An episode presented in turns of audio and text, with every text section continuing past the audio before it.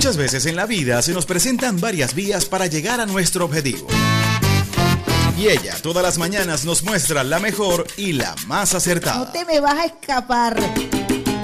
Decidida. Derrotamos al diablo en la calle. Espiritual. Con la bendición del comandante eterno, del comandante supremo de la revolución bolivariana, Hugo Rafael Chávez Frías. Y sin pelos en la lengua. No vamos a permitir bochinche. Quien se coma la luz, muchachos, ¿qué pasa? Isbemar Jiménez nos dará las herramientas precisas para tomar una. Nosotros sí estamos muy claros. Vía alterna. Sobre todo en la mañana.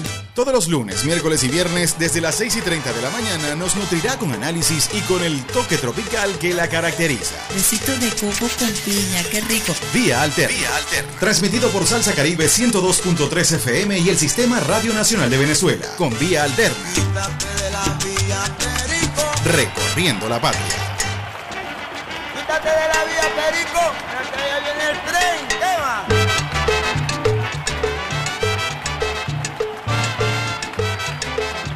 Muy buenos días, usuarios y usuarias del Sistema Radio Nacional de Venezuela en Caracas 91.1, RNB Informativa 103.9 Activa de Frente, primer canal juvenil de la Revolución Bolivariana. Sal, saludando a la gente de Salsa Caribe, donde la salsa vive 102.3 FM y a toda la gente bella de Alba Ciudad, quienes han venido realizando un extraordinario trabajo desde la FILBEN, la edición número 17 de la Feria Internacional del libro que se está realizando desde los espacios del Palacio Federal Legislativo. Hoy es miércoles 10 de noviembre y en la consola nos acompaña el gran Alexander Brazón, el pulpo Brazón.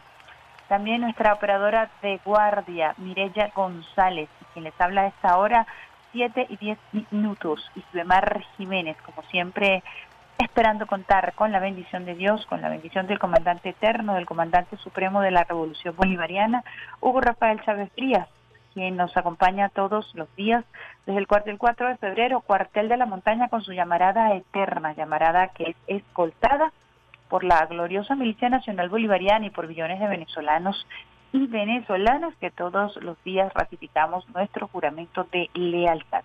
Hablamos de lealtad, hablamos de Elías Reinaldo Otaiza Castillo, el comandante Otaiza Castillo, hijo de San Blas, Valencia, Estado Carabobo.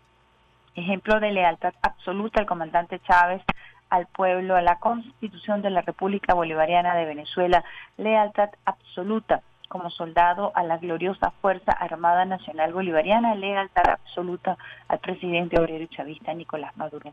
Les recordamos a los usuarios y usuarias que hasta ahora están en sintonía de la mejor vida de todas estas mañanas vía alterna, que estamos transmitiendo desde Caracas, cuna del Libertador, Reina Tel Guaraira Repano y Pachequito comenzando a bajar, no sé si ustedes lo han sentido, lo han visto por allí, la tradición navideña del hombre que baja desde el Guaraira Repano para vender sus flores y que tradicionalmente viene acompañado con ese espíritu que caracteriza mm, por estas fechas a nuestra capital, a la capital de la República Bolivariana de Venezuela, se está haciendo sentir en las mañanas. Y pronto bajará con más frecuencia para ayudarnos a celebrar esta fiesta navideña. Nosotros con ustedes, usuarios y usuarias, llevándoles buena música, mejor información y prepárame por allí, Brazón, la lluvia de besitos de coco con piña para arrancar este miércoles 10 de noviembre del año 2021, recordando que a partir de esta semana se comenzó la vacunación a los niños mayores de 12 años. Y muy pronto estaremos también vacunando a los más pequeñitos de la casa, gracias a la colaboración, a la contribución de países aliados, quienes nos han ayudado a superar el 70% de vacunación en todo el territorio nacional. Recordemos también que ya estamos con la aplicación del semáforo, muy importante, una aplicación que se está utilizando a esta hora, en este momento, con un plan piloto en varios establecimientos públicos con un acompañamiento del Ministerio de Comercio Nacional a través de la SUNDET. Es una aplicación que se les facilita a los comercios y a los lugares en donde hay concentraciones públicas para evitar que aumente la ola de contagios, para aumentar que, para evitar que esa curva de contagios aumente y que podamos mantener la epidemia o la pandemia del COVID-19 completamente a raya como lo hemos venido haciendo desde que arrancó esta pandemia por COVID-19 en todo el territorio nacional y en el mundo. Así que muy pendientes también con la utilización del semáforo. Ayer, la vicepresidenta ejecutiva Delcy Rodríguez, también presidenta de la Comisión Presidencial para la Prevención de COVID-19, a través de su red social Twitter, nos brindó las cifras de las últimas horas. Se registraron 980 nuevos contagios en Venezuela, 978 por transmisión comunitaria y dos importados. Miranda es el estado donde este martes se detectó el mayor número de nuevos contagios, contagios comunitarios, 142 contagios activos en 10 municipios, le siguen las entidades Caracas con 132, Lara con 105 y Anzuati con 69. Lamentablemente, informó la vicepresidenta ejecutiva, ayer se presentaron nueve venezolanos, nueve casos de venezolanos fallecidos por la COVID-19. A 604 días de la COVID-19 en Venezuela, estas son sus estadísticas generales. Total de contagios 415.200, pacientes recuperados 400.860 con una tasa de recuperación del 97%. Ha venido mejorando la tasa de recuperación y esto es muy importante. Está relacionado con la vacunación porque las personas que ya están inmunizadas se recuperan mucho más rápido y eh, disminuyen los riesgos de gravedad. Casos activos actuales, 9.355. Total de fallecidos, 4.985.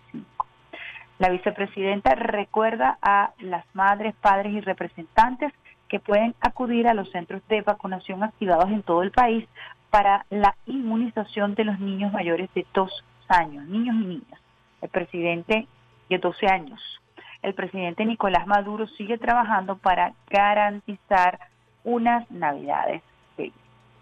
Una noticia que se hizo viral el día de ayer y que quiero compartir con ustedes porque me parece interesante y tiene que ver precisamente con la vacunación en el país y es la incorporación de algunas cadenas o algunas franquicias de farmacias que se han sumado a la vacunación. Esto me parece muy importante porque se agiliza eh, la inmunización en el país y porque el sector privado está contribuyendo con esto.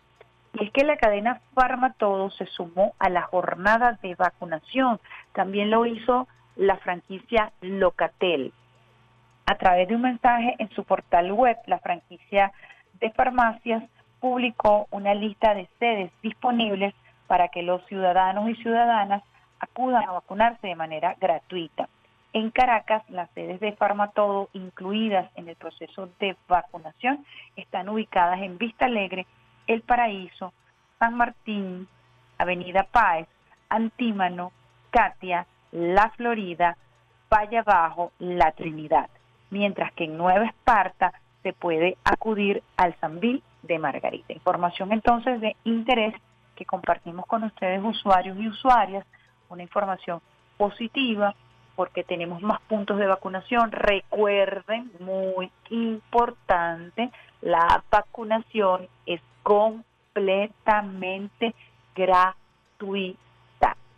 Gratuita. Esto es lo que lo tenemos que tener muy en cuenta porque siempre hay algunos vivarachos por allí, tanto en el sector público, que es donde eh, se ha desarrollado este plan de vacunación del gobierno bolivariano, como ahora en el sector privado que se presta como plataforma. Esto es muy importante decirlo, como plataforma para aumentar la inmunización del país, pero el sistema sigue siendo el mismo, controlado por el Estado venezolano, quien facilita las vacunas a esta cadena, cumpliendo por supuesto con todos los protocolos de seguridad, de bioseguridad, para que usted pueda recibir la vacuna cerca de su casa y así generar nuevos puntos de vacunación.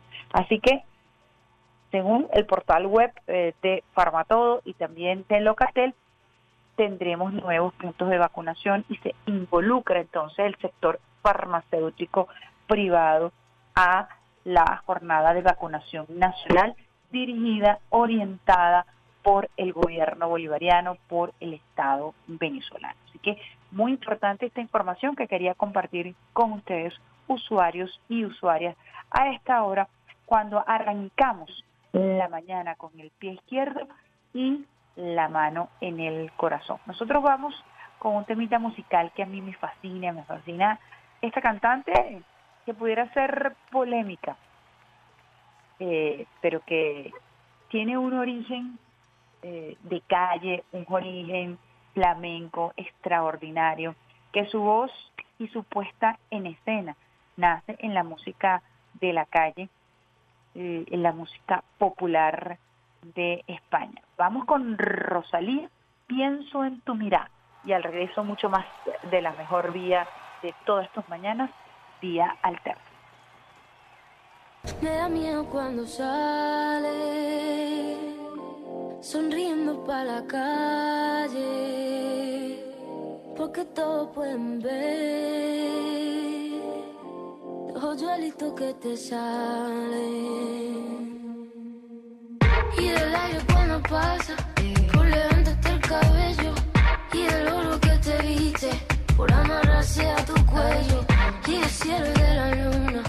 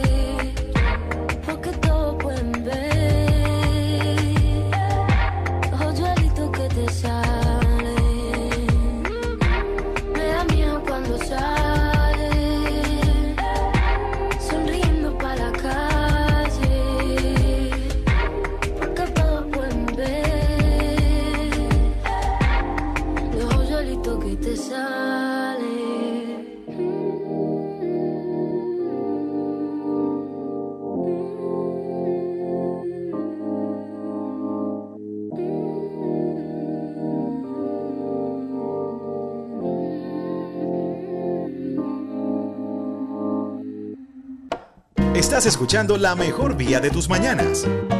Vía Alterna. Vía Alterna. Con Isbe Mar Jiménez.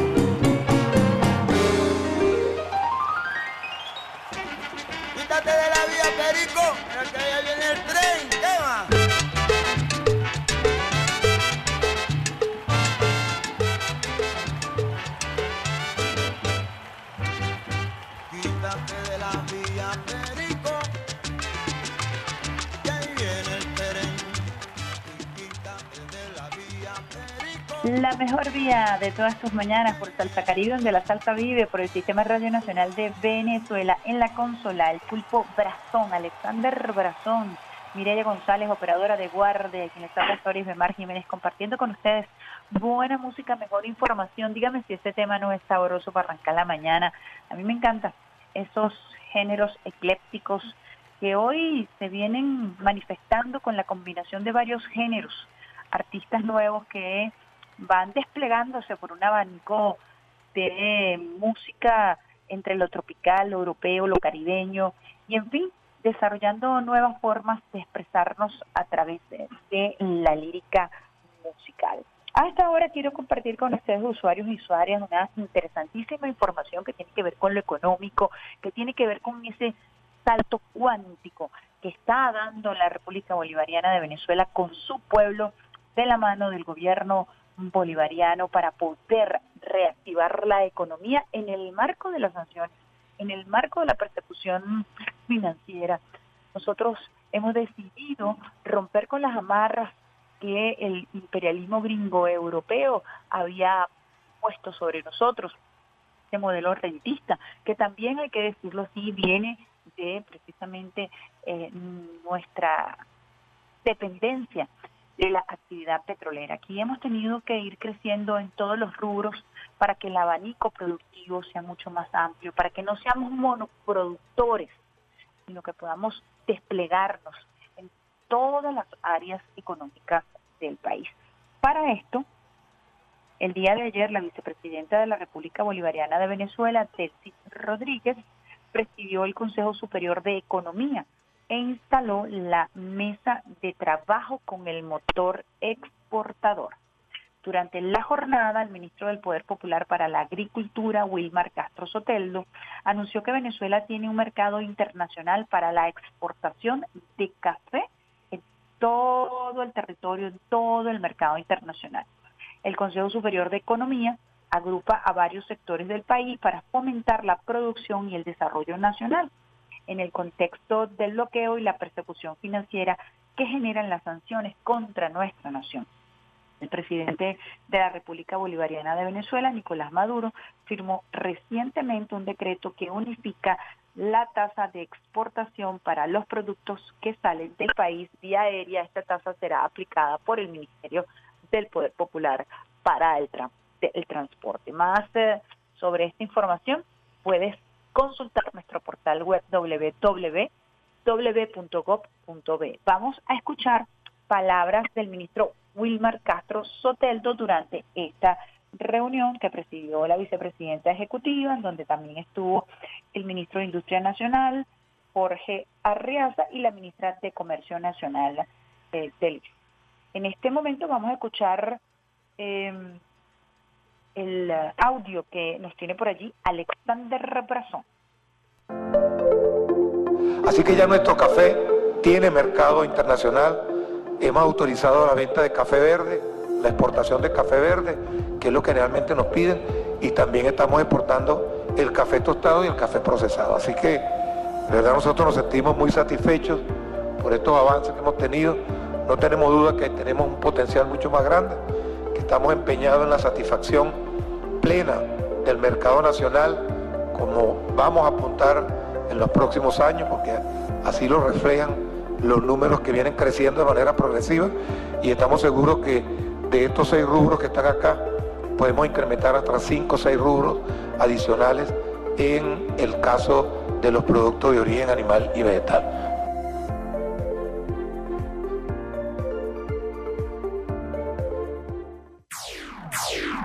Estás en sintonía de Vía Alterna por Salsa Caribe 102.3 FM y el Sistema Radio Nacional de Venezuela.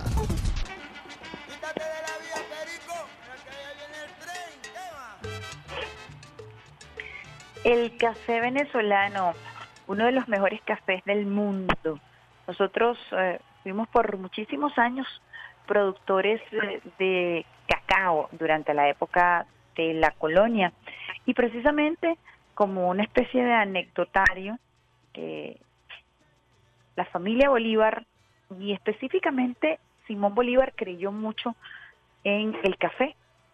y dedicó parte del trabajo productivo de sus tierras aplicando modelos eh, interesantes eh, de producción al café, que se convirtió también en uno de los rubros más importantes para la sobrevivencia económica de esa tierra que buscaba la libertad. El cacao y el café se convirtieron en productos sumamente importantes para la economía hasta que eh, se comenzó con la explotación petrolera a profundidad básicamente en la dictadura de Gómez, quien empieza a entregarle nuestro territorio a los gringos para la explotación del petróleo. Y ahí comienza eh, toda esta visión rentista y entreguista, lastimosamente, de este producto valioso de nuestro subsuelo venezolano. Sin embargo, antes de la aparición del petróleo, nosotros basábamos nuestra economía fundamentalmente en el cacao y posteriormente en el café. Hemos hecho un esfuerzo extraordinario en los últimos tiempos con algunos rubros como la papa, con algunos rubros como el arroz y en este momento estamos haciendo un esfuerzo importante, como lo decía Wilmar Castro Soterlo, ministro de Agricultura, para colocar a nuestro café el café verde y otros tipos de café en mercados internacionales. Esto, por supuesto, genera ingresos al país y permite inyectar recursos a esta industria, que es una industria muy reconocida. Tanto la industria del cacao, Venezuela produce uno de los mejores cacaos del mundo y en todos los festivales de chocolate, de cacao que se realizan en el mundo, el cacao venezolano, el cacao de es reconocido como uno de los mejores cacaos del mundo. Así vamos a hacer también con nuestro café verde, con los distintos productos que nosotros generamos aquí en nuestro territorio. El presidente Nicolás Maduro Moros ha venido estableciendo políticas arancelarias precisamente para ayudar a la exportación de productos en nuestro territorio nacional y la intención precisamente de este espacio en donde convergen varios sectores del país es muy importante para la promoción de estos rubros. Hemos visto también cómo se le ha dado un espaldarazo a el sector azucarero en reuniones previas y así hemos ido avanzando con este Consejo Superior de Economía, avanzando en la generación de políticas en el caso de que sea necesario proteger algunos rubros para ayudar al fortalecimiento de ese sector económico en el caso de la exportación, como lo planteábamos el día de ayer, precisamente a propósito de este Consejo Superior de Economía, se firmó un reciente decreto que unifica la tasa de exportación para facilitar el transporte aéreo. El transporte aéreo es mucho más costoso que el transporte marítimo y en este sentido por eso se fija esta tasa para tratar de ayudar a los productores a que sus productos puedan llegar mucho más rápido a los mercados internacionales. Vamos a hacer una pausita musical a esta hora, Pulpo Brazón, y lo hacemos con cultura profética, la espera. Y al regreso mucho más de la mejor vía de todas tus mañanas, vía alterna.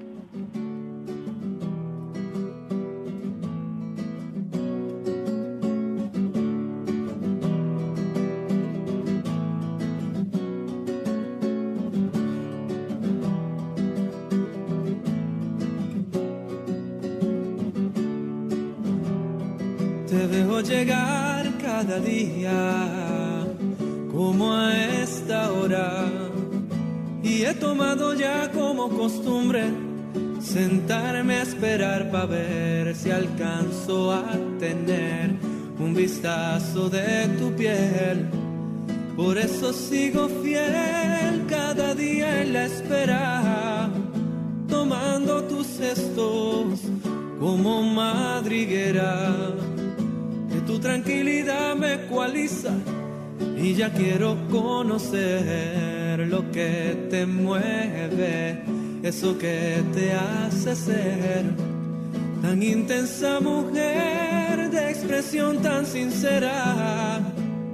Y vuela las horas vuelan y vuela el pensamiento con la intriga. Como mariposas. Vuelan en la barriga y vuelan, los días vuelan, mil oportunidades para conocerte vuelan. Ay, pero yo ya le cogí el gustito a la espera.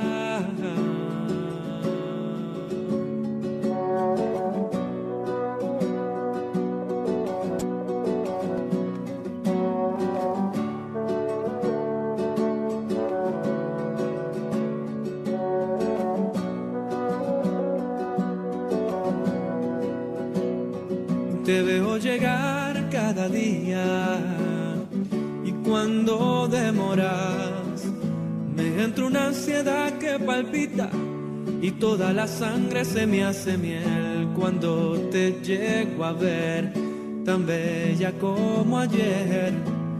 Vuelvo y te miro bien y te encuentro más bella. Es raro, lo acepto de alguna manera. Pero en realidad es distinto.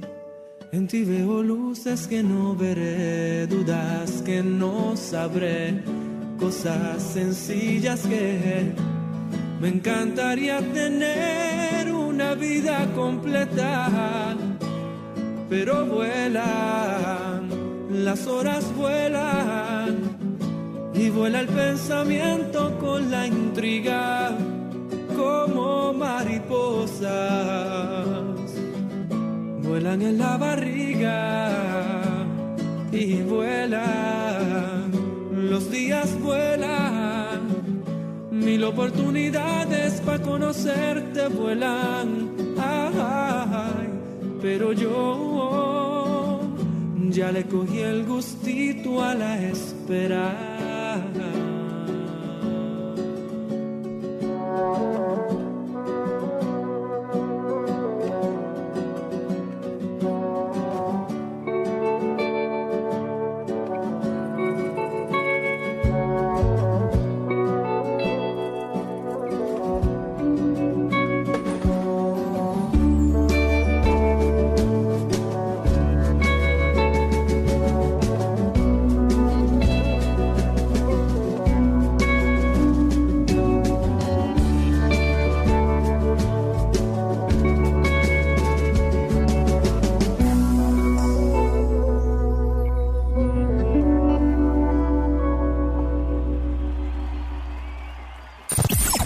Sintonía de Vía Alterna con la periodista Isbemar Jiménez.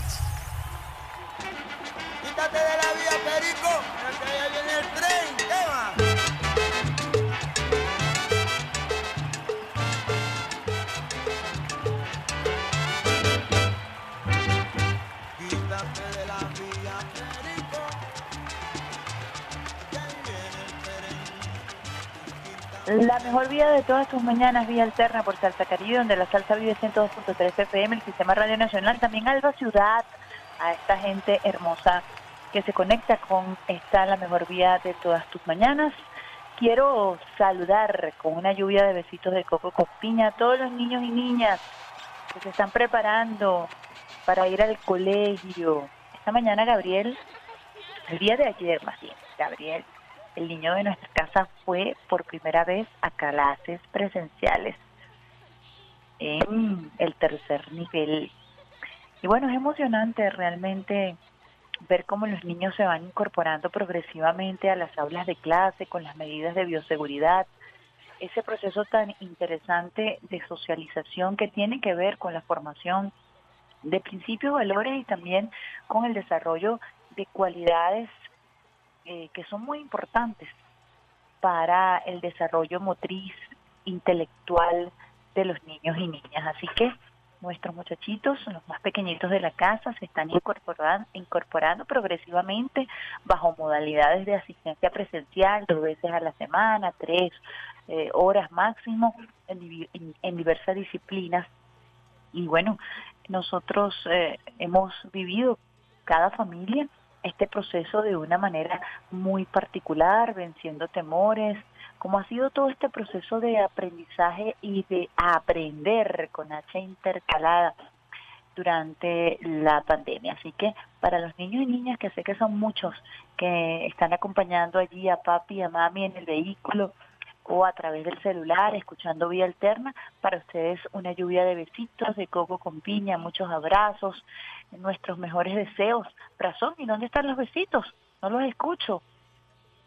Nosotros estamos eh, deseándoles a ustedes eh, todo lo mejor del mundo en esta etapa de aprendizaje, en esta etapa de reencuentro con los compañeros, con la maestra, con estrictas medidas de bioseguridad. Así que contentos y contentas de arrancar esta nueva etapa, también acompañada de un proceso de vacunación que ha implementado el gobierno bolivariano. A propósito de escuela, de casa, de formación, quería compartir con ustedes un audio que tenemos de Jacqueline Farías, de la presidenta de la Misión Venezuela Bella, quien ha sido nombrada por el presidente Nicolás Maduro Moros como protectora de la Universidad Central de Venezuela.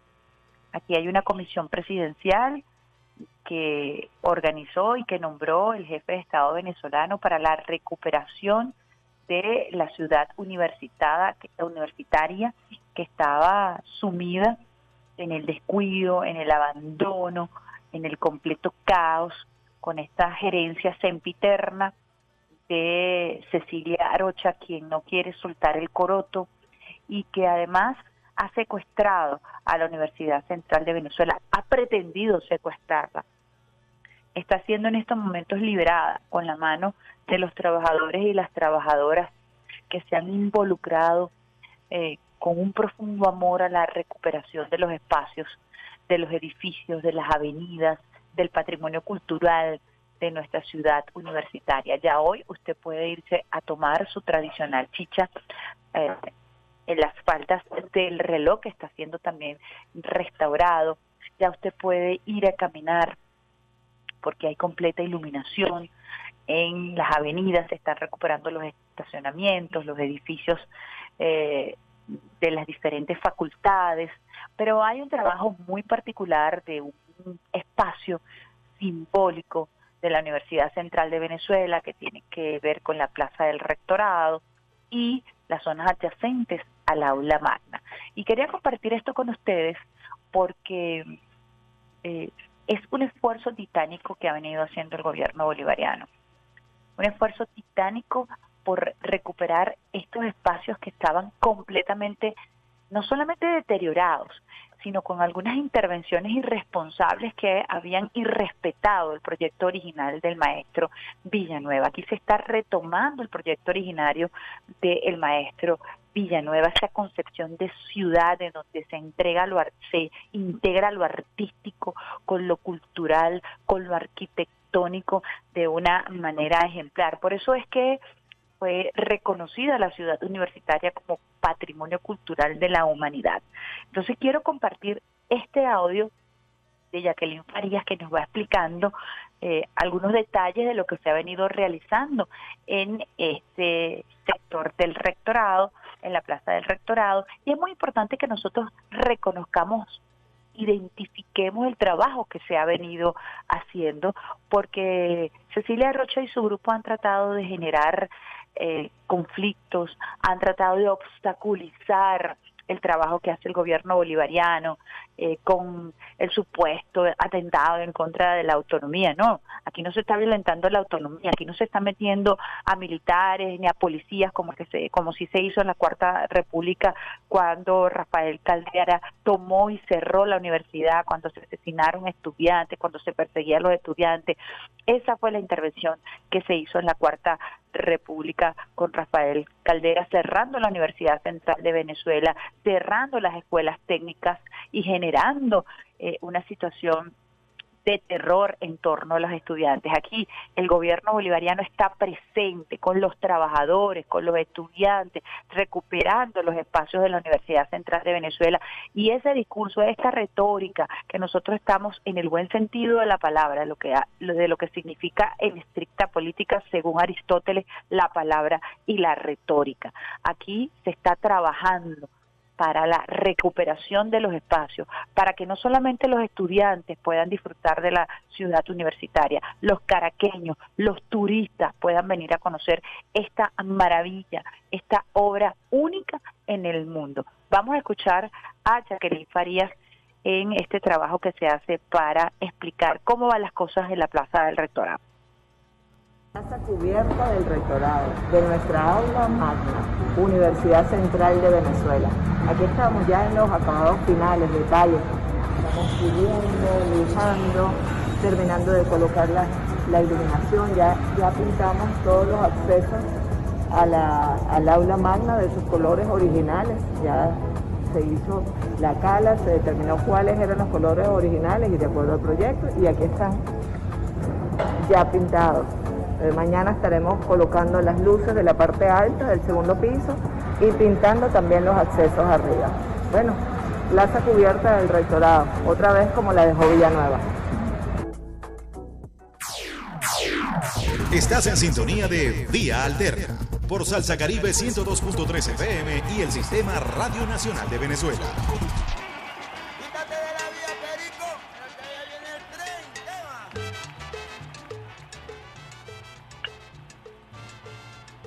Estábamos escuchando a Jacqueline Farías hablándonos precisamente de la recuperación de la plaza eh, del rectorado y también hablándonos de la recuperación del aula magna como iconos fundamentales.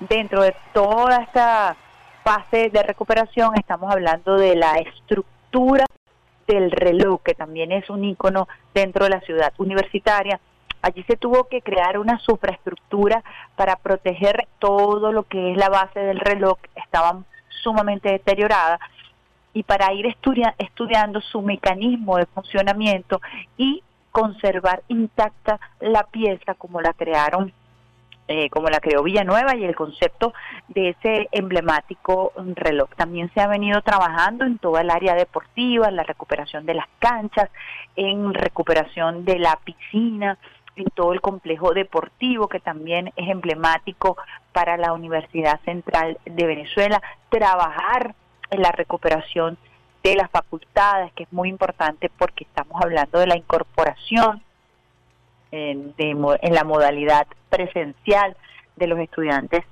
de la Universidad Central de Venezuela. Tuve la oportunidad además de asistir con la Comisión Presidencial a varias etapas de, lo que ha sido este proceso de intervención y quedé particularmente maravillada con el trabajo que se hizo en el comedor de la Universidad Central de Venezuela, que estaba completamente en el piso, deteriorado, como una cueva de lobo, completamente destrozado por la desidia, por la desatención de estas autoridades que forman parte de la gestión de Cecilia Arocha. Y ahí se hizo una recuperación del piso, por ejemplo, que es un piso de granito y hay que ver cómo ha quedado ese piso perfectamente pulido. Las estructuras, las sillas, el, la propia cocina, que es una cocina industrial, está eh, completamente recuperada para ponerla al servicio de los estudiantes. Ahí tenemos que reconocer a los trabajadores de esta área del comedor, quienes prácticamente hacen guardias, pernoctan, tratando de preservar lo poco que quedaba de la estructura de la cocina durante el tiempo de la pandemia para que no fuera vandalizada la cocina. Y allí ellos hicieron un trabajo extraordinario cuando el presidente visitó estas obras de reestructuración, este proceso de reestructuración, se encontró precisamente con este grupo de trabajadores y un sindicato que hace vida allí que eh, no dejaron, no abandonaron los espacios para que no fueran vandalizados. Y así como ellos, unos tantos trabajadores y trabajadoras que han estado ahí cuidando los espacios de la Universidad Central de Venezuela, a pesar de la desidia y a pesar del abandono eh, del que ha sido víctima producto de esta nefasta gestión, eh, sempiterna gestión de Cecilia Arocha. Nosotros también esperamos que en algún momento ella pueda rendirle cuentas al país de cómo se han utilizado los recursos, además los recursos extraordinarios que le han entrado a la universidad por eh, alquilar eh, el estadio universitario, por en algún momento haber utilizado con fines privados y con fines de lucro eh, el aula magna. Ella, recordemos que prácticamente privatizó el aula magna y de allí salieron recursos que no fueron invertidos en la Universidad Central de Venezuela. Así que nosotros esperamos que en algún momento ella rinda cuentas con su equipo de lo que ha sido su gestión, una gestión que ya debe salir, que debe someterse al voto del sector universitario para refrescar estas autoridades y allí eh, seguramente eh, podrá intervenir como le establece la Constitución de la República Bolivariana de Venezuela, el Consejo Nacional Electoral, para organizar elecciones y eh, elegir nuevas autoridades en la universidad, en la UCB. Nosotros también tenemos aquí, con, eh, queríamos compartir con ustedes un catálogo de eh, las obras más importantes, sobre todo las obras que están en este sector que explicaba Jacqueline Farías, que es el sector de la Plaza del Rectorado, hay más de 100 obras que deben recuperarse y este es el proceso quizás más delicado, la restauración minuciosa que se va a realizar de todas estas obras con el Instituto de Patrimonio Cultural que depende del Ministerio del Poder Popular para la Cultura. Hay una escultura muy emblemática que se encuentra justo en la puerta principal del aula magna que es eh, icónica porque allí todos los eh, graduandos se toman fotos y es precisamente, a lo mejor usted no conoce cómo se llama la obra, pero yo se la voy a, le voy a dar el nombre, es la escultura de bronce que se llama Pastor de Nubes o Formas de Lutín de 1953, es una escultura de bronce patinado, eh, bruñido y pulido que se encuentra en la plaza cubierta del rectorado al lado del mural de, Mateo Manaure, ejecutado por la firma Susé Peredes. Esta obra también está siendo eh, intervenida para cuidarla, protegerla del deterioro y de la desidia. También tenemos siluetas en relieve, elementos plásticos, aluminio pulido, edificio de la Facultad de Humanidades y Educación, Biblioteca de Psicología, pared norte del Jardín Interno, indefinido y modificable de 1956, mural tríptico, texturas en madera pintara, pintada, perdón, edificio de la Facultad de Arquitectura, Urbanismo, Taller Gaila. Son algunas de las obras que forman parte del patrimonio de la humanidad de la Universidad Central de Venezuela. Eh, son las obras del rectorado, estas son las que estoy mencionando, pero hay muchísimas más.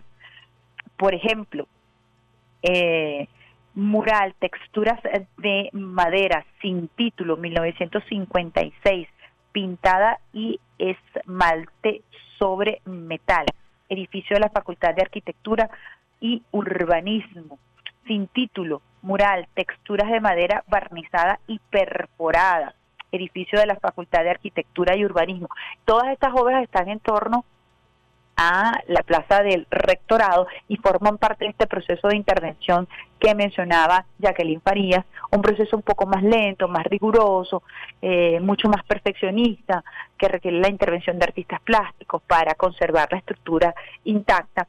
Y esto se está haciendo, como lo decíamos, a través de eh, todo lo que es el, eh, la Universidad Central de Venezuela con sus trabajadores y el Ministerio del Poder Popular para la cultura. Cuando hablo de los trabajadores, hablo de los trabajadores que se han sumado a Misión Venezuela Bella, a los trabajadores profesionales del Instituto del Patrimonio Cultural que han venido trabajando como especialistas dentro de esta comisión presidencial, porque esta comisión presidencial ha sido sumamente abierta y ha incorporado a todos los sectores que quieran participar en el proceso de reestructuración sin importar su tendencia política, su tendencia ideológica. Solo nos une, solo une a este equipo de trabajo el amor por su Universidad Central de Venezuela y el profesionalismo que caracteriza a estos trabajadores que se suman a la hermosísima tarea de la recuperación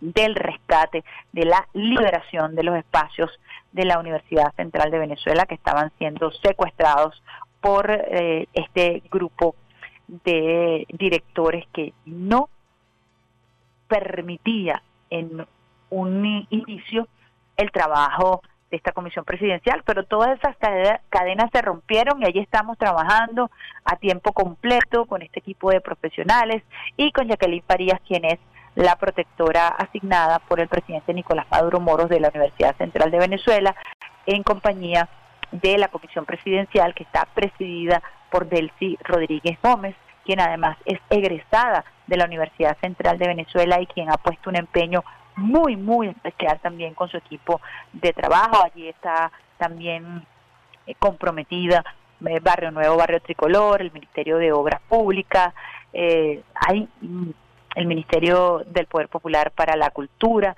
hay mm, entes que vienen trabajando, la vicepresidencia de servicios con el ministro Reverol también al frente, un trabajo multidisciplinario que se viene realizando precisamente para lograr el rescate, la recuperación de nuestra Universidad Central de Venezuela.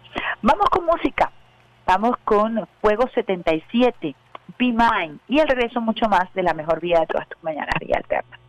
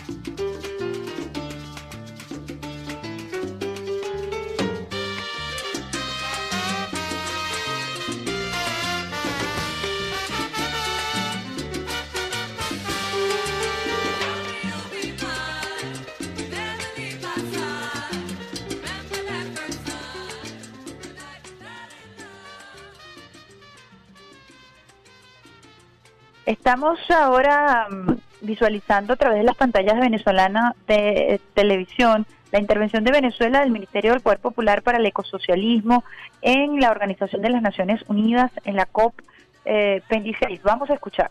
Venido trabajando en acción climática, aun cuando nos encontramos bajo la imposición de medidas coercitivas unilaterales, hemos entregado la contribución nacionalmente determinada, actualizada y mejorada, reafirmando el compromiso del Acuerdo de París y resaltando entre estas acciones planteadas la reducción del 20% de nuestras emisiones de gases de efecto invernadero. Se adelanta un proceso de construcción colectiva de una propuesta de legislación nacional sobre el cambio climático, con un enfoque intergeneracional y de género, además con la incorporación de sectores como las juventudes y los pueblos indígenas, los niños y niñas de la patria a través del sistema educativo nacional. El cambio climático es incorporado desde la perspectiva de la planificación nacional, adelantando la cartografía social y el mapa de vulnerabilidad y riesgo de la nación. En el ámbito de la conservación, Venezuela cuenta con el Parque Nacional de Bosque Húmedo Tropical más grande del planeta, el Parque Nacional Caura, con 7.5 millones de hectáreas, súper importantes en este momento para la absorción natural del carbono. Recientemente nuestro presidente Nicolás Maduro Moros mediante decreto, fortaleció el sistema de áreas protegidas. Nuestro sistema de áreas protegidas representa un 43% del territorio nacional y con esto estamos creando nuevas áreas y zonas de protección. En materia de bosques, Venezuela ha disminuido la tasa de deforestación en un 47% en relación al año 2000. Valga destacar que nuestros bosques representan el 1.19% del planeta y el 5.13% de América Latina. En el ámbito energético, Venezuela cuenta con una matriz de fuente renovable, la cual constituye el 80% de la energía que llega a los hogares y a las industrias del país. Venezuela como respuesta a la adaptación y reducción de vulnerabilidad al cambio climático, ha alcanzado la meta de la construcción de 3.600.000 viviendas para las personas en condiciones de vulnerabilidad. Desde Venezuela, la lucha contra el cambio climático la abordamos desde los principios del ecosocialismo, entendiendo que el cuidado del ambiente está intrínsecamente relacionado con el modelo de producción sostenible, con el ámbito con el amplio y profundo contenido social que persigue la superación de la pobreza y el, bien, buen vivir de nuestro pueblo. Esta COP26 permite completar los arreglos de implementación del Acuerdo de París porque el mundo espera resultados concretos, con metas ambiciosas de mitigación por parte de los países con responsabilidades históricas, compromisos creíbles sobre la aportación del financiamiento climático, apoyo incremental para las metas de adaptación en los países de desarrollo, financiamiento en las pérdidas y daños irreparables. Finalmente, quiero cerrar con una frase de nuestro comandante eterno Hugo Rafael Chávez Frías, que hoy está más vigente que nunca. Si el clima fuera un gran banco capitalista, ya lo habríamos salvado. Señores, no cambiemos el clima, cambiemos el sistema. Muchísimas gracias. Estás en sintonía de Vía Alterna por Salsa Caribe 102.3 FM y el Sistema Radio Nacional de Venezuela. Quítate de la vía, Perico, que allá viene el tren. tema. Bueno, estábamos escuchando al ministro de Ecosocialismo, Josué Alejandro Lorca Vega, en su intervención en la COP26, la conferencia de cambio climático eh, de la Organización de las Naciones Unidas, esta importante o este importante escenario en donde Venezuela acaba de presentar su perspectiva, mm, parafraseando, eh, no cambiemos el clima, cambiemos el sistema, frase del comandante Chávez, quien a través del plan de la patria, en el punto número 5, histórico, en uno de los elementos históricos del plan eh, de la patria, dejaba por sentado que de manera transversal debe cuidarse el medio ambiente que cruza al resto de los objetivos históricos del plan de, de la patria. Así lo ha destacado y ha definido que la política pública del gobierno bolivariano en torno a la protección del medio ambiente se ha denominado ecosocialismo. Destacó que Venezuela cuenta con uno de los parques más grandes, parques nacionales más grandes del mundo, que es el Parque Caura, eh, también decretado como Parque Nacional en Revolución Bolivariana, lo que representa una riqueza impresionante en, en, nuestra Amazonía y que requiere de una amplia protección para la garantía no solamente de la protección del medio ambiente, sino para todo lo que tiene que ver con recursos importantes como eh, los árboles, las aguas, el oxígeno. Y todo eso allí convive de manera armónica en nuestro Parque Cabra, el Parque Nacional más grande y uno de los más grandes del mundo, trabajando en función de este quinto objetivo histórico del Plan de la Patria.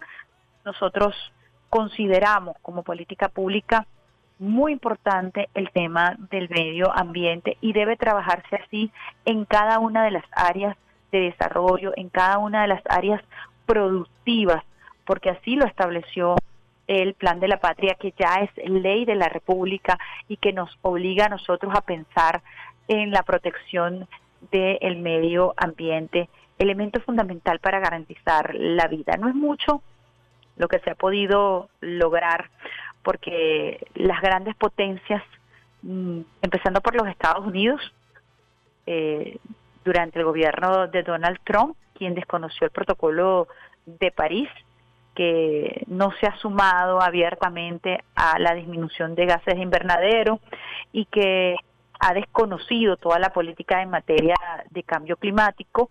Esa es la tendencia que predominó durante la gestión de Trump. No vemos cosa muy diferente, no vemos alguna, alguna proyección distinta, alguna acción distinta por parte del gobierno demócrata de Joe Biden. Se ha convertido en un gobierno realmente gris al servicio de la maquinaria de la guerra, al servicio de la intervención, eh, un presidente que constantemente se queda dormido en importantes intervenciones, eh, con eh, un desvanecimiento de la figura presidencial y con una postura neocolonial de la zanahoria y el garrote que es la que caracteriza a los gobiernos demócratas en donde su lenguaje diplomático, operativo funcional, eh, impone, por supuesto, la visión hegemónica, eh, para nada diferente a la visión hegemónica de los republicanos. En fin, es el status quo de los Estados Unidos, es la estructura del poder que es, mm, es eh, más allá de que se sea republicano o demócrata, la estructura, el status quo, la visión hegemónica, el capitalismo bélico que nutre la economía de los Estados Unidos, incluso recrudece abiertamente con los gobiernos demócratas. Y esto ha sido quizás el signo eh, más importante en cuanto a política exterior del gobierno de Joe Biden, que recientemente amenaza a Nicaragua desconociendo las elecciones, que ha apresado a, a Alex Saab luego de una operación de extracción y de doble secuestro, violentando el derecho internacional y violentando sus derechos humanos, por mencionar un caso reciente que afecta a los venezolanos y las venezolanas, aumenta las sanciones en Nicaragua, amenaza a Rusia, eh, expulsando diplomáticos, en fin, una política tórpida, una política exterior orientada a la agresión de la autodeterminación de los pueblos. Y eh, esto es lo que se conoce como la política de la zanahoria del garrote, muy propia de los demócratas que terminan siendo más agresivos y más frontales que los propios republicanos que se caracterizan por una verborrea eh, agresiva, violenta, eh, y que quizás son un poco más ahora de expresar su visión imperial.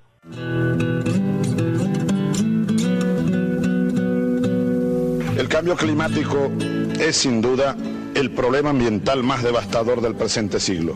Inundaciones, sequías, tormentas severas, huracanes, de cielos, ascenso del nivel medio del mar, acidificación de los océanos y olas de calor. Todo eso agudiza el impacto de las crisis globales que nos azotan. Es necesario que al principio ecologista, tan útil a la hora de tomar conciencia, pensar globalmente y actuar localmente, le sumemos el principio que impone la situación. Consumir menos y repartir mejor. Construyamos un orden económico y social más justo y equitativo. Erradiquemos la pobreza. Detengamos de inmediato los altos niveles de emisión. Frenemos el deterioro ambiental. Exhortamos a los gobiernos y a los pueblos de la tierra, parafraseando a Simón Bolívar el Libertador. Si la naturaleza destructiva del capitalismo se opone, pues luchemos contra ella y hagamos que nos obedezca. No esperemos de brazos cruzados la muerte de la humanidad. Si no lo hiciéramos, la más maravillosa creación del universo, el ser humano, desaparecerá. Oigamos a Fidel Castro cuando dijo, una especie está en peligro de extinción, el hombre. Oigamos a Rosa Luxemburgo cuando dijo, socialismo o barbarie. Oigamos a Cristo, el Redentor, cuando dijo, bienaventurados los pobres, porque de ellos será el reino de los cielos. Señoras y señores, seamos capaces de hacer de esta tierra no la tumba de la humanidad. Hagamos de esta tierra un cielo para la especie humana.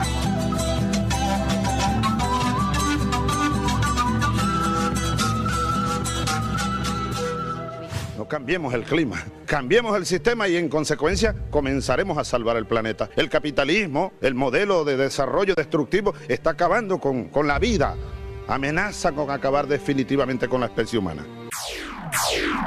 Estás en sintonía de Vía Alterna por Salsa Caribe 102.3 FM y el Sistema Radio Nacional de Venezuela.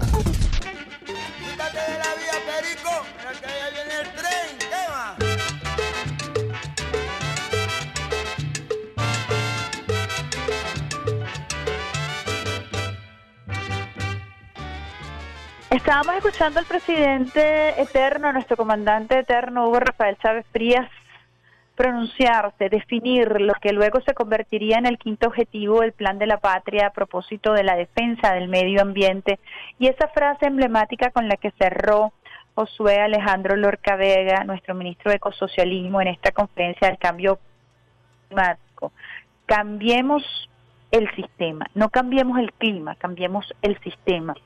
Y el comandante Chávez siempre tuvo presente esa idea preclaro, como fue precursor de tantos movimientos eh, progresistas que hoy han venido tomando la palabra en diversos escenarios del mundo. El comandante Chávez estaba allí para defender los eh, derechos de nuestros indígenas que fueron eh, atropellados durante la colonia, todo lo que fue el proceso de invasión. Ahí estuvo el comandante Chávez hablando por primera vez del genocidio de nuestros aborígenes en América, solicitando, exigiendo a Europa que reconociera ese genocidio y que de una u otra manera se resarciera, se reivindicara a nuestros pueblos aborígenes cuando nadie se atrevía a hablar del genocidio en América. Fue el primero que se levantó y se paró después de aquel ataque a las Torres Gemelas, aquel eh, 11 de septiembre. El comandante Chávez fue el primero que arremetió en contra de esta política de terror que implantó Estados Unidos, eh, atacando a niños, eh, bombardeando y supuestamente eh, a través de toda una política de exterior eh, precisamente eh, basada en el capitalismo bélico, eh, sostener que eh, había sido Al Qaeda la responsable del ataque a las Torres Gemelas y con esto bombardear Afganistán, atacar a Irak, en, en fin, eh, toda una política criminal que se desarrolló precisamente y que terminó afectando la vida de civiles eh, con la excusa del terrorismo. Chávez fue el primero que levantó su voz para repudiar esta acción criminal y así Chávez fue el primero en levantar la voz para exigir que se cambiara el sistema capitalismo, capitalista, eh, la erosión que ha generado la explotación de este sistema que mucho más allá de la vida lo que le importa es eh, la acumulación de riqueza sin importar el daño que se le haga al planeta. Así pues, nosotros seguimos en esa ruta que nos dejara el comandante eh, supremo Hugo Chávez Frías y así lo expresó nuestro joven ministro de ecosocialismo José Alejandro Lorca Vega. Vamos a una cosita musical. Teníamos allí Be Mine. ¿Qué tenemos planificado para después, Alexander? Ah, bajo con Tumbao de Eddie Palmiere, uno de mis temas favoritos, espero que lo disfrutes. Ya regreso mucho más de la mejor vida de todas tus mañanas, vía Alter.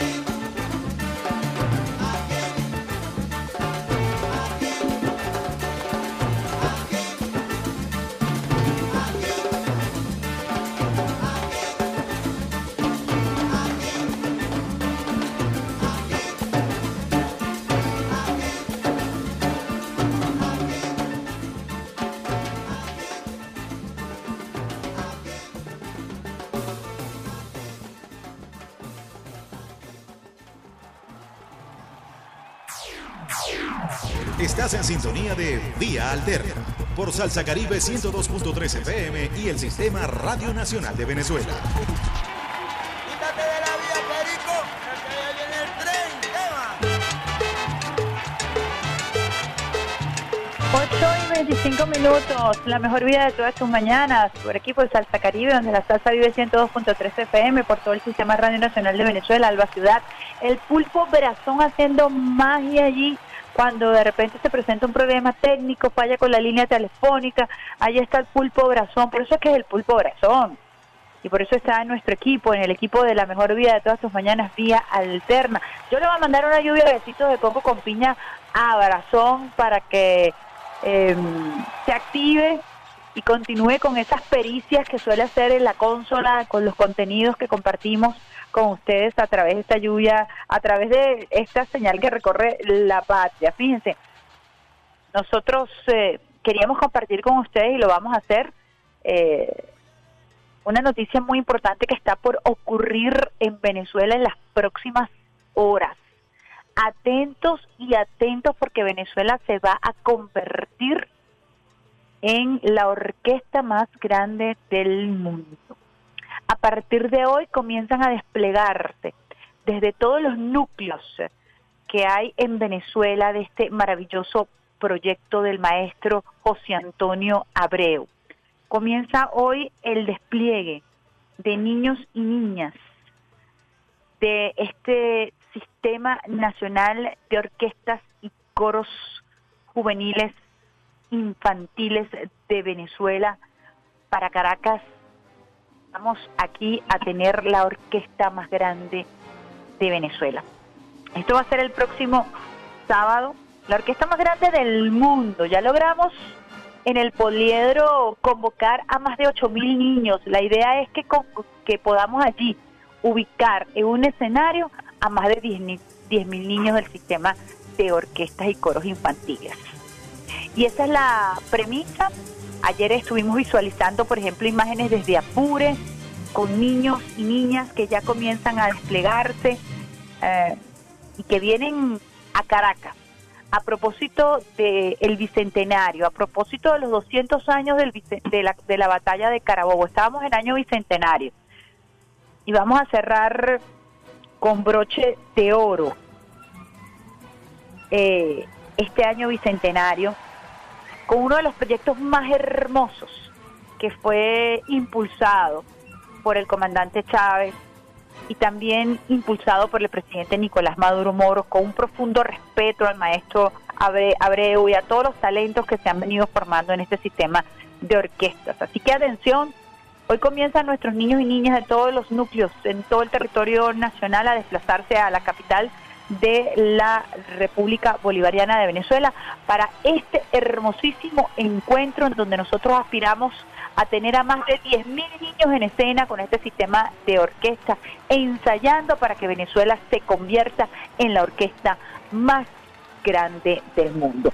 Y hablando de arte, hablando de manifestaciones culturales, ya tenemos en línea a nuestra querida Dinora, quien está al frente del Instituto de Patrimonio Cultural y estábamos conversando, Dinora, de los últimos toques, detalles que se le están dando a la plaza del rectorado y también al aula magna.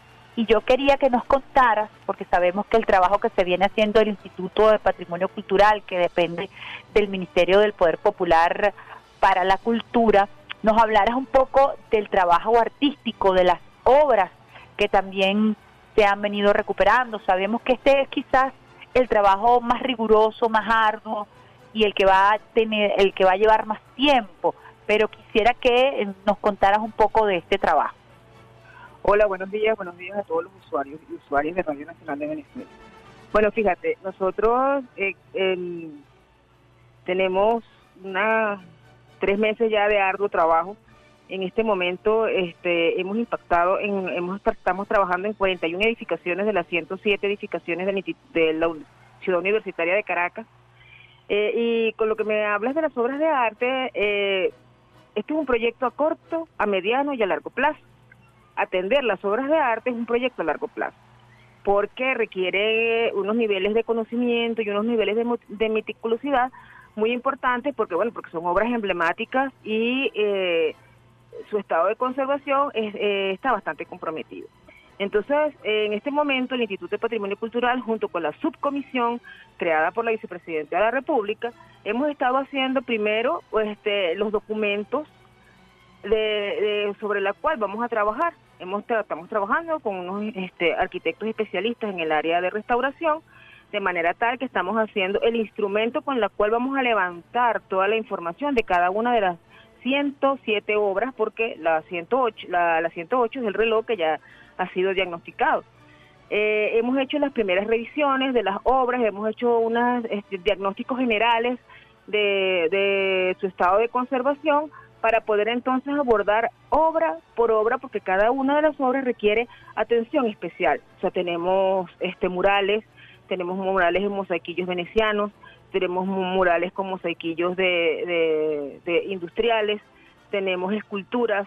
Entonces, bueno, hay que atender obra por obra. O sea, no es- esto no es así como cuando tú atiendes un edificio que atiendes, que lo hemos hecho en la universidad, que ponemos, reacomodamos todos los baños y y es, digamos, uniforme, sino que esto es un trabajo meticuloso porque cada obra de arte es, digamos, un trabajo en sí mismo, un trabajo de restauración en sí mismo. Estamos conversando con Dinora Elena Cruz, quien está al frente del Instituto de Patrimonio Cultural. Yo quisiera, desde tu experiencia, que nos contaras cuál fue tu primera impresión cuando desde el área específica eh, de trabajo que te toca abordar en esta comisión presidencial llegaste a la Universidad Central de Venezuela. Fíjate, uno, uno como, yo soy usevista además, ¿no? Uno como usevista siempre guarda una relación amorosa con la Universidad Central y sobre todo con la ciudad, ciudad universitaria. Sin embargo, eh, estando en estas primeras inspecciones, eh, nos dimos cuenta del, del deterioro, del grado de deterioro de cada una de las edificaciones. Primero que se veían, ah, recuerda que nosotros entramos cuando el techo del pasillo número 5 se desploma.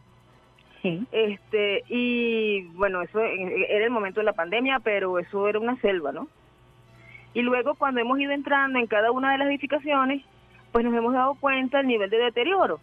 Eh, te puedo comentar a, a rasgos generales. Ningún baño sirve, ningún baño servía, por, por lo menos. No, todos estaban dañados, no había agua. De hecho, habían 15 botes de agua en todo el campus universitario, que ya han sido subsanados. Eh, las aulas estaban en completo deterioro. Mm, no había, eso estaba sucio, o sea, una cosa impresionante. Uno de esos momentos cuando las, cuando se estaban haciendo los trabajos de limpieza, que se limpiaba con agua, con agua. O sea, la cosa salía sucia, pero sucia, o sea, una cosa impresionante, ¿no? O sea, que eso no tenía, no, no tenía nada que ver con la pandemia, Eh, tenía que ver más bien con, con un abandono. el descuido. sostenido. Sí, con el descuido, con un abandono sostenido, pues, de, de los trabajos mínimos de limpieza.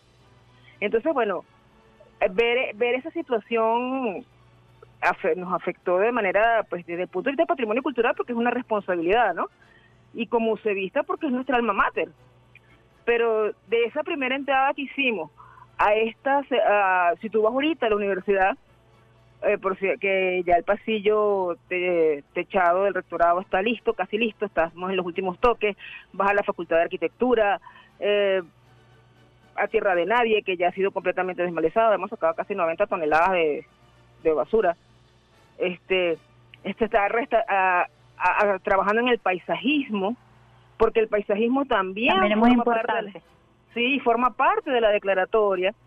Entonces, eh, y estamos trabajando con especialistas. En ningún momento estamos cometiendo ningún ecocidio. Cada, cada, cada, cada planta que se toca, se toca siguiendo estrictas medidas que tienen que ver con su mantenimiento. Sin embargo, hay un avanzado deterioro en el, a nivel de paisajismo, pues las, más- la- todas las todas la- las plantas están infectadas con, con parásitas, tienen lo que se llama guatepajarito, tiña, y, y amerita que se hagan unas podas profundas, no una poda sencilla, sino una poda profunda para que el árbol se pueda recuperar.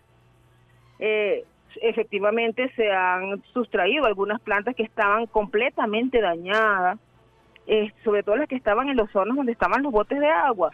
Sus raíces estaban totalmente podridas y, y- y ponen, ponen en riesgo a, a las edificaciones y a los seres humanos que transitan por ahí.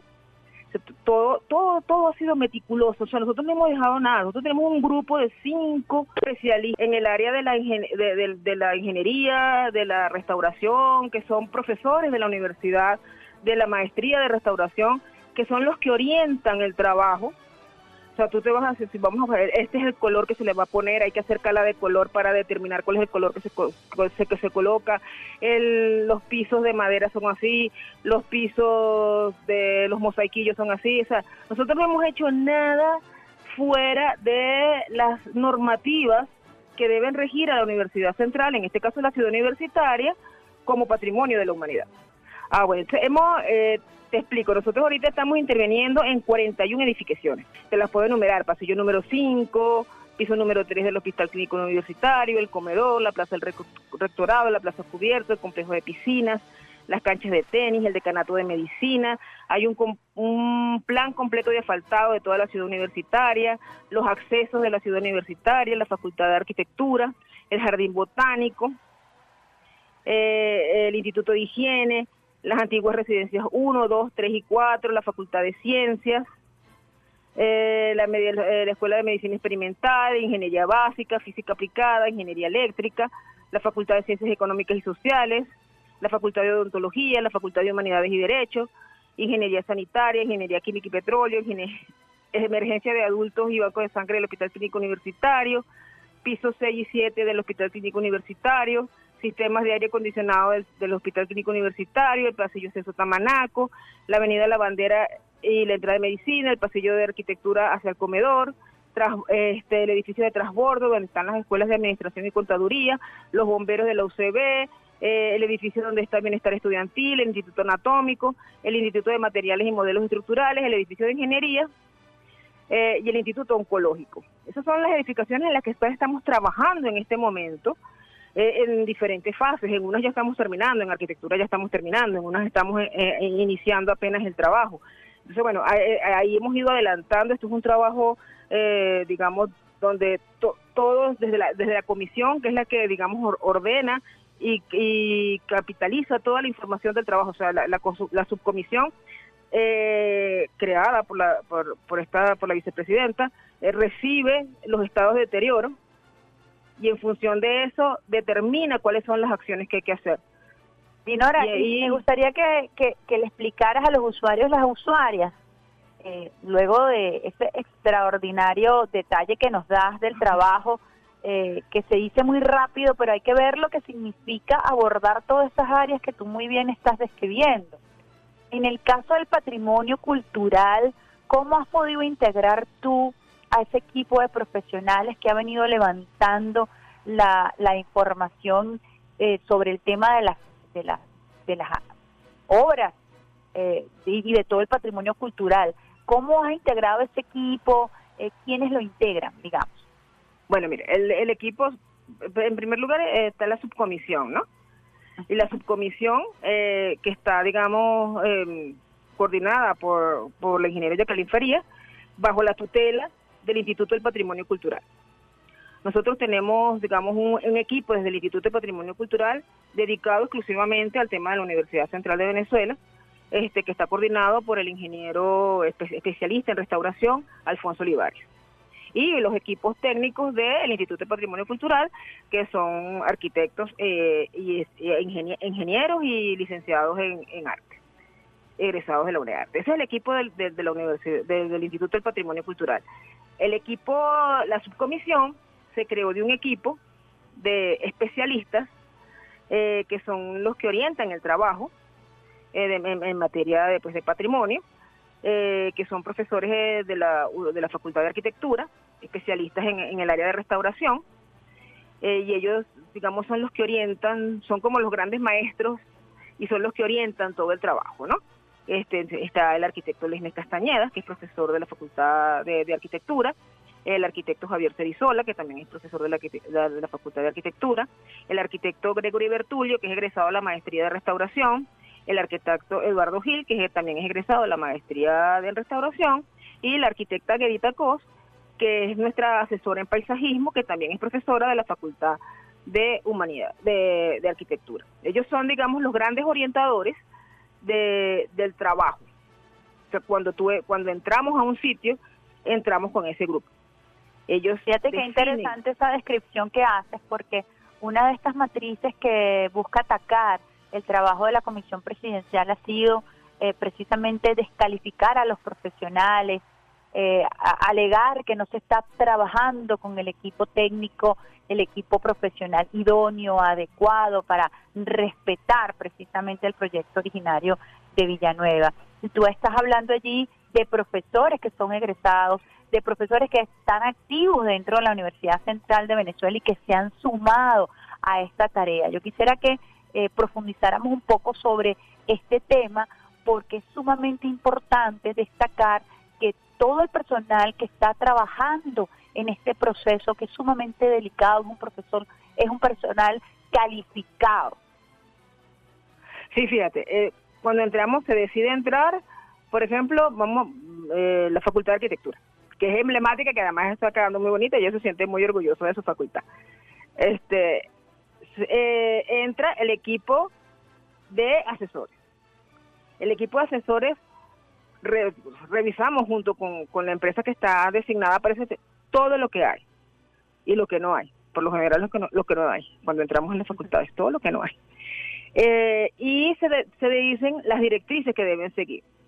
En la subcomisión analiz- analizamos detenidamente todas las recomendaciones que hace este grupo de asesores. Cómo se debe, qué color de pintura, cómo se debe, hasta cómo se tienen que limpiar los vidrios, que los vidrios que hay que cambiar, cómo se tiene que pulir el piso, si está más brillante o menos brillante. Todo eso se decide en la, subcomisión y se le entrega a la empresa. La empresa se dedica entonces, bajo la estricta supervisión de la comisión, bajo la estricta supervisión de este grupo de profesionales, este, a realizar los trabajos que les han sido indicados.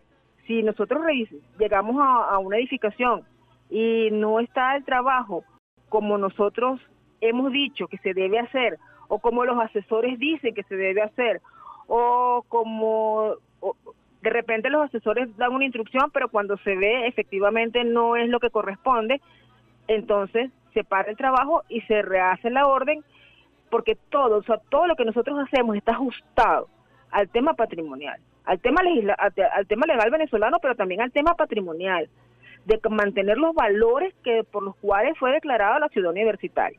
Adicionalmente, nosotros contamos dentro de esta estructura con 40 supervisores, que son los encargados de velar en cada obra que se cumpla los, las directrices que nosotros estamos determinando. O sea, si nosotros decimos que eso va en azul, el, el, porque la comisión lo así lo decidió, porque los arquitectos asesores así lo decidieron y el supervisor debe garantizar entonces que eso está en azul y que es el azul que corresponde.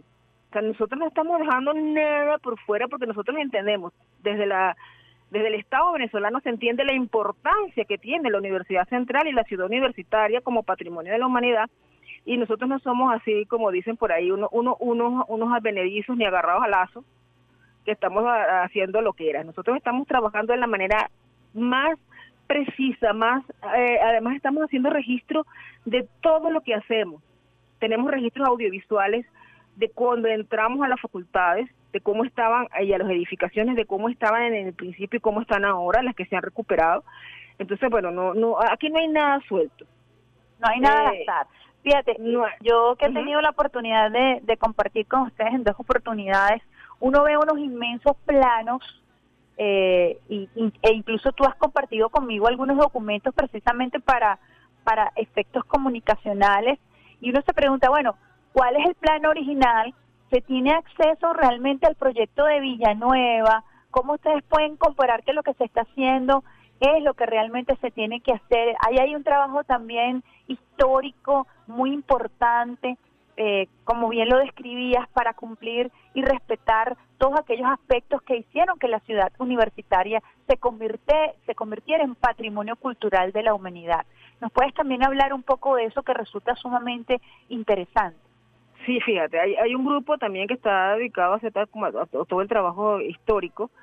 Este, se han recuperado documentos. Bueno, la universidad tiene un, un, ente que se llama COPRED, donde está, digamos, centralizada todo el tema de la conservación de la universidad.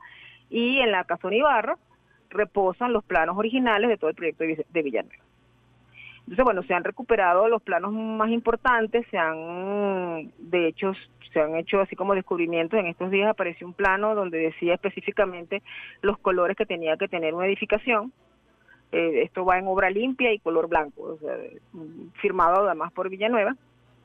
Este, y entonces, bueno, en base a eso, en base a toda esa, toda esa información, porque recuerda que la universidad ha, ha sido objeto de estudio durante muchos años, ¿no? Entonces, bueno, está el documento también de la declaratoria, porque recuerda que la declaratoria es del dos- 2000, 2001, y entonces eh, ahí está, está el conjunto, hay, hay, hay que recordar que lo que está declarado Patrimonio de la, de la Humanidad no es la Universidad Central de Venezuela, sino la Ciudad Universitaria de Caracas. Eh, entonces, bueno, hay edificaciones que, si bien forman parte de la ciudad universitaria, pues no, no están como en el ámbito de la declaratoria, ¿no? Que tiene que ver con todo este tema de los galpones.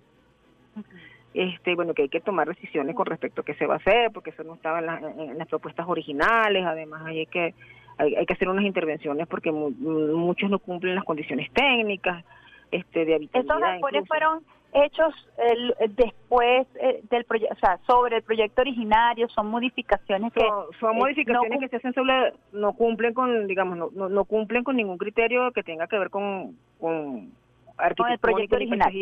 ni con el proyecto original se hicieron digamos yo creo que en momentos de emergencia para poder este cumplir con la apertura de nuevas escuelas y nuevas facultades pero este eh, de, de manera pero bueno eh, en parte los galpones todavía hay techos de asbesto pues no Mm, y entonces hay que sustituir o sea, eso hay que hay que eliminarlo. Está el tema Hay que de meterle de- la mano, pues. Sí, incluso hay que tomar ahí decisiones, este, bueno, pro- probablemente haya que modificar o, o remover eso, ese, ese tipo, e- esas edificaciones. Pero eso, eso está en estudio, pues eso no, no es que nosotros vamos a llegar y tumbar, es que vamos, a- eso está en estudio, se, se está revisando eh, con los proyectos originales, porque en todas esas zonas donde están los calpones lo que había era paisajismo.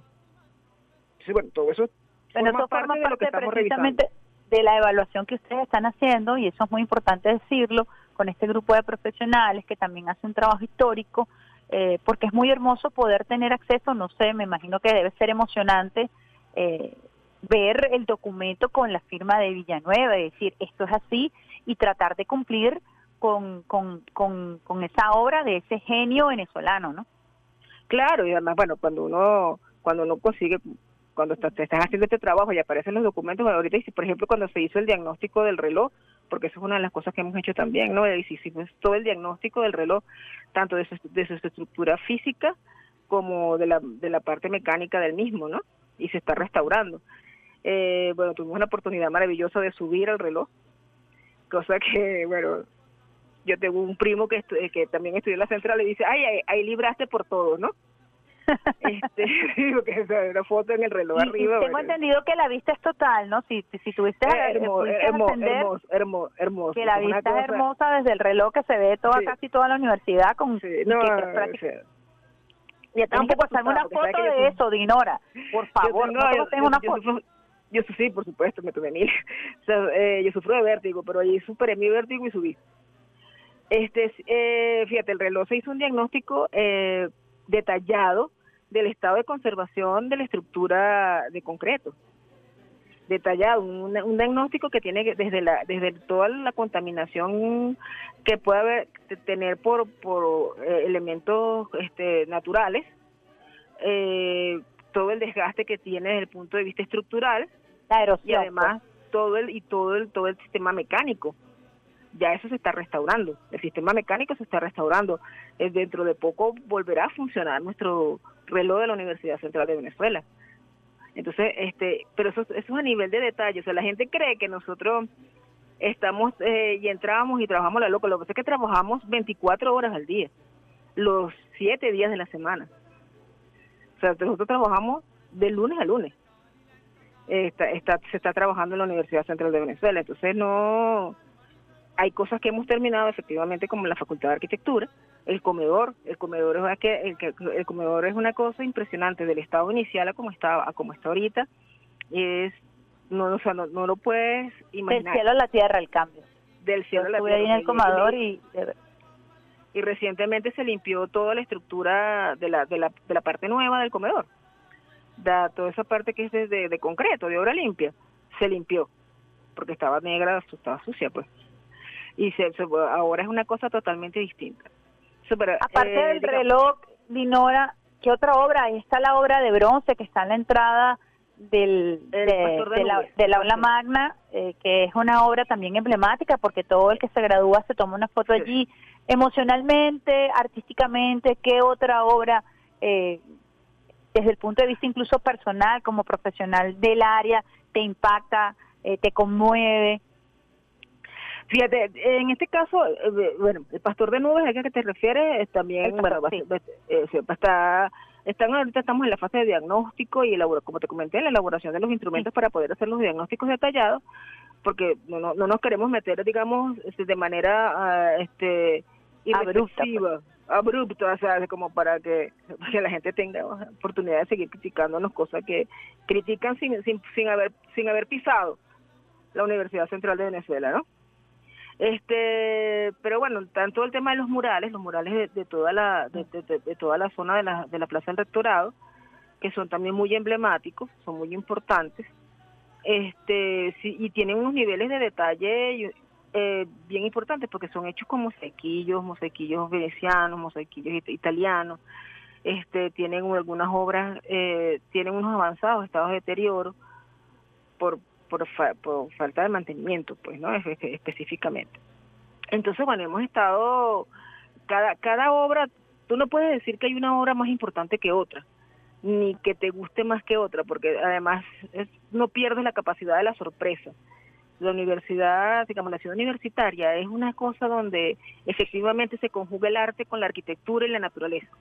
Entonces, es, siempre es una sorpresa. Tú te aproximas a una obra de arte y la ves la primera vez y la segunda vez y, la ves diferente porque ves cosas que no habías visto antes. Después que conoces quién la hizo, cómo la hizo, qué es lo que significa, entonces vas, vas sintiendo, digamos, una especie de enamoramiento que, que por esas obras que no, no, no, no, no, termina nunca, ¿no? Es siempre como el efecto de, de, de amor a primera vista, siempre, con las obras de arte y por eso estamos por eso estamos siendo muy meticulosos por eso no las, no los estamos trabajando en esta primera etapa etapa sino a nivel de diagnóstico y haciendo los instrumentos porque eh, no podemos equivocar Mira, Dinora, ya para terminar, quisiera que le dieras un mensaje a los caraqueños eh, de tranquilidad a propósito del trabajo que ustedes vienen haciendo en esta comisión presidencial, en la subcomisión de la cual eres parte. Estamos conversando con Dinora Elena Cruz, quien es presidenta, quien está al frente del Instituto Patrimonio Cultural, que depende del Ministerio del Poder Pu- Popular para la, la Cultura. Yo quisiera que le dieras un mensaje a quienes nos están escuchando, a quienes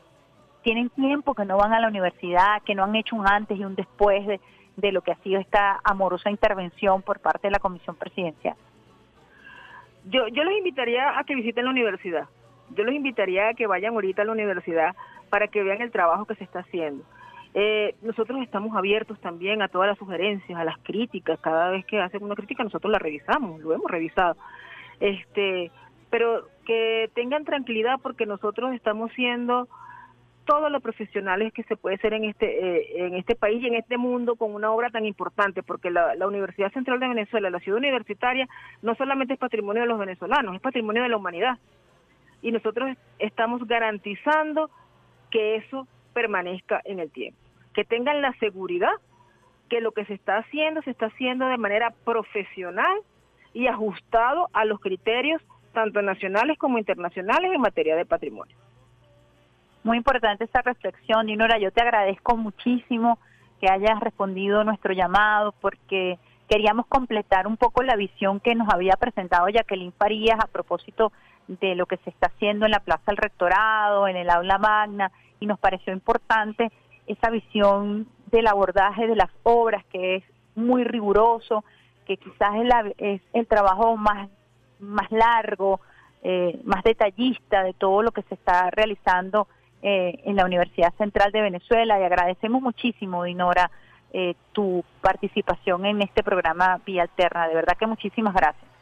No, agradecidos a ustedes y la invitación a que visiten la universidad desde la, desde la, desde la vista amorosa, que es como estamos trabajando. Muchísimas gracias. Estábamos conversando con Dinora Elena Cruz, quien es presidenta del Instituto de Patrimonio Cultural, que depende del Ministerio del Poder Popular para la Cultura, en el abordaje de las 108 obras que se encuentran desplegadas en toda la universidad, en toda la ciudad universitaria. Muy importante lo que Dinora nos decía, no es la universidad la que ha sido únicamente declarada como patrimonio cultural de la humanidad, es toda la ciudad universitaria. Y en toda la ciudad universitaria está trabajando la comisión presidencial eh, por instrucciones del jefe de Estado Nicolás Maduro Moros. Y el trabajo que va a pasos agigantados es realmente conmovedor.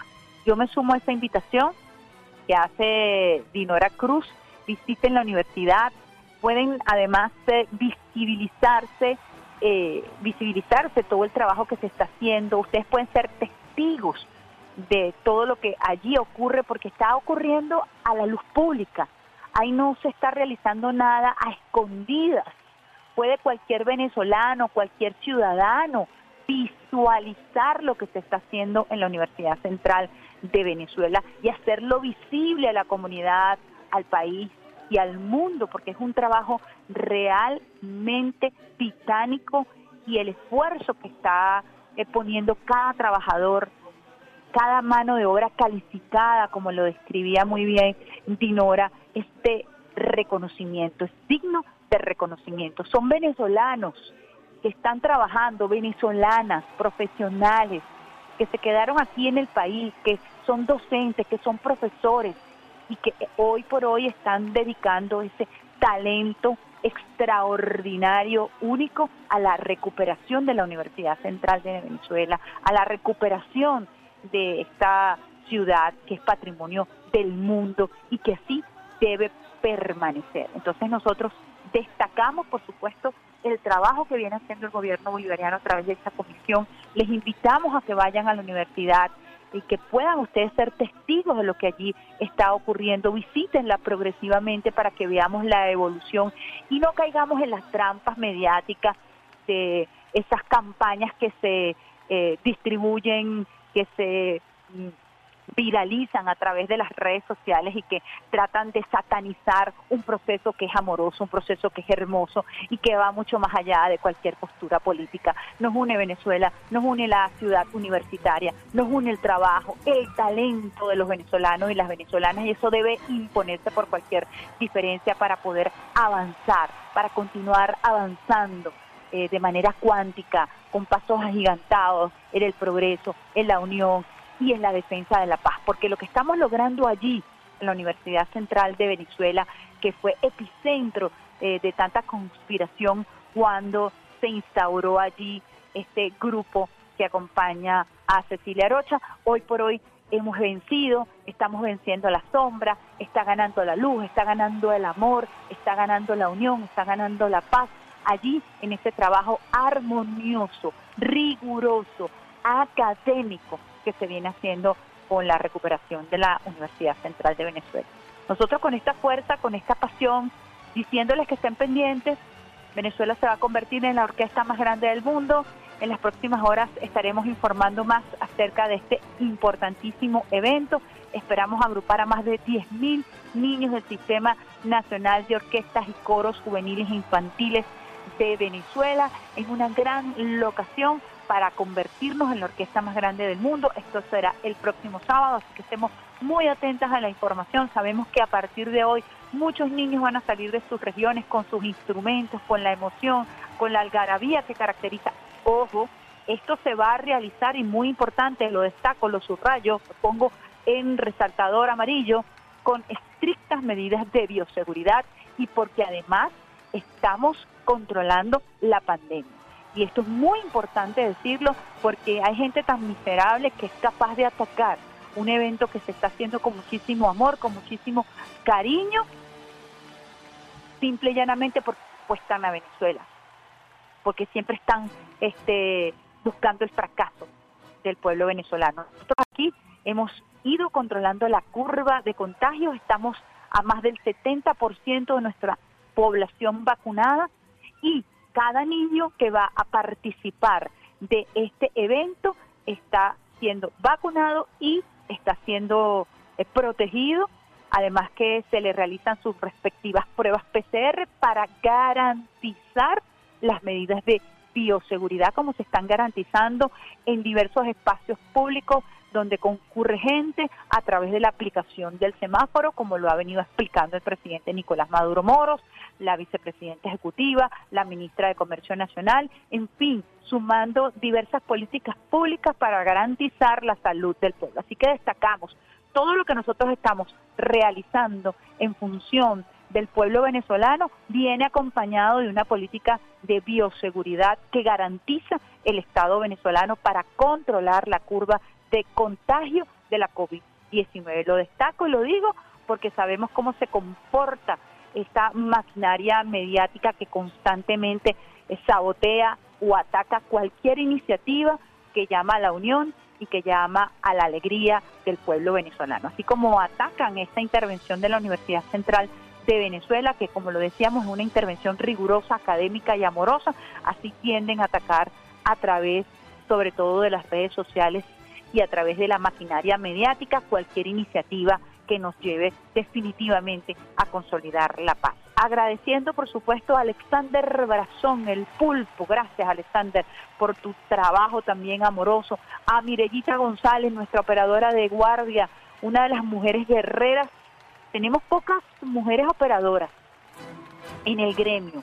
Mirellita es una, Andrea es otra. Nosotros tenemos allí mujeres que han dado la cara por el género y Mireya González es una de ellas, es una guerrera, una trabajadora incansable, también muy amorosa en, su trabajo y nosotros reconocemos por supuesto el trabajo, la, la pasión con que los, eh, la clase obrera de Radio Nacional de Venezuela que está allí dando la talla, hace, mm, cumple con todo su trabajo diariamente. Saludamos también a Peter Carrión, quien también nos apoya en este equipo de Vía Alterna.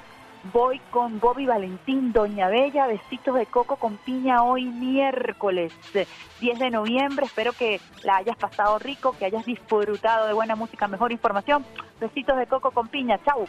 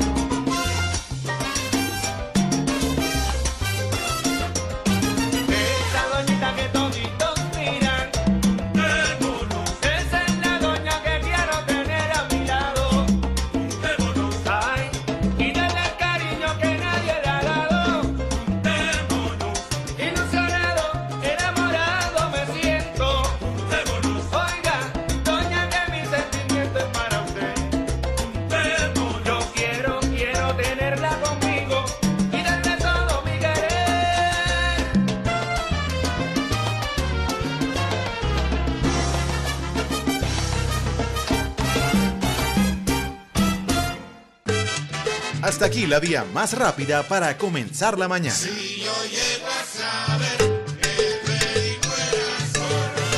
Esto fue Vía Alterna.